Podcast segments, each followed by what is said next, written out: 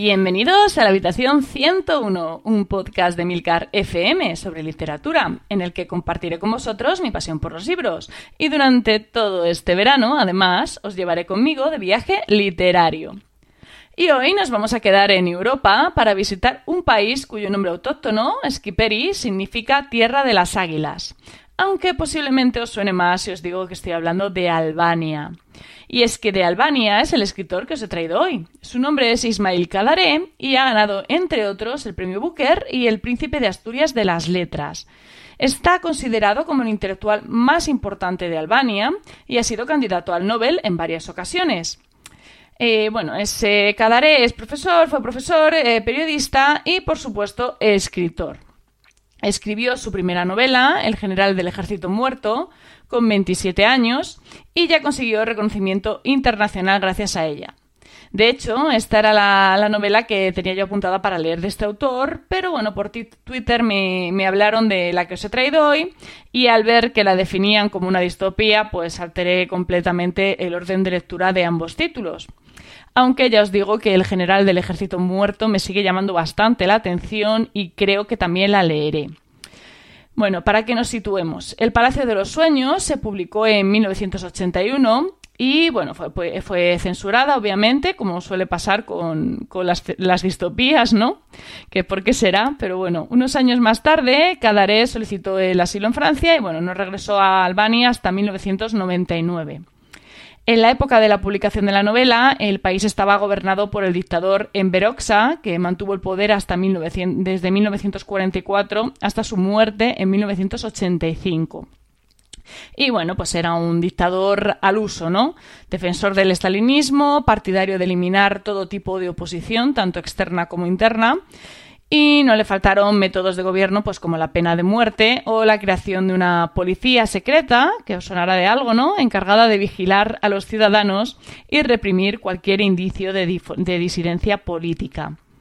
Esta novela eh, está considerada la obra maestra de este escritor y su intención era, según dicen, denunciar el régimen burocrático y autoritario albanés de, de la época, de la época de Oxa.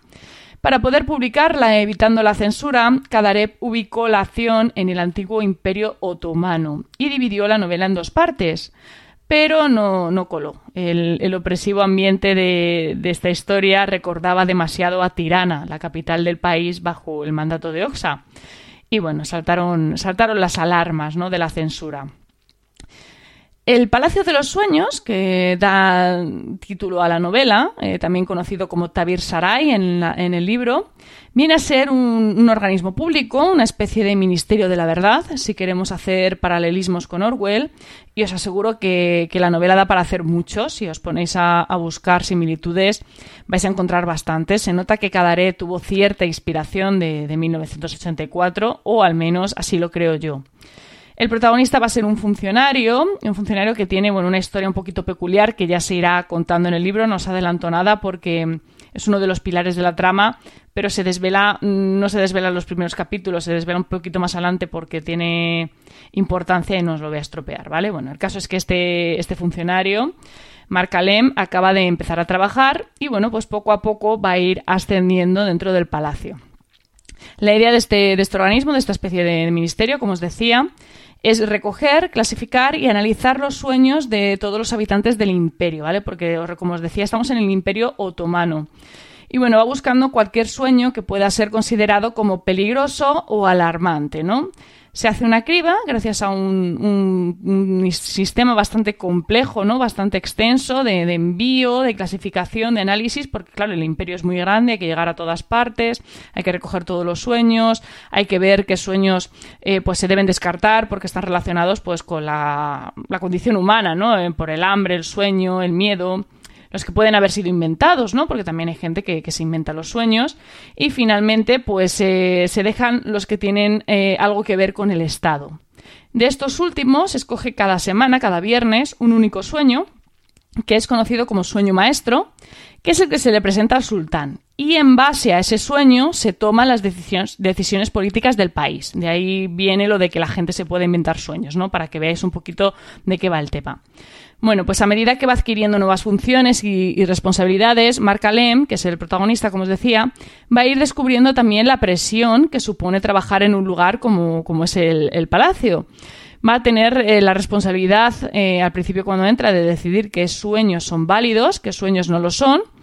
Y después, posteriormente, cuando empieza a ascender, pues va a tener eh, una tarea más exigente aún, ¿no? Analizar dichos sueños para determinar qué quieren decir.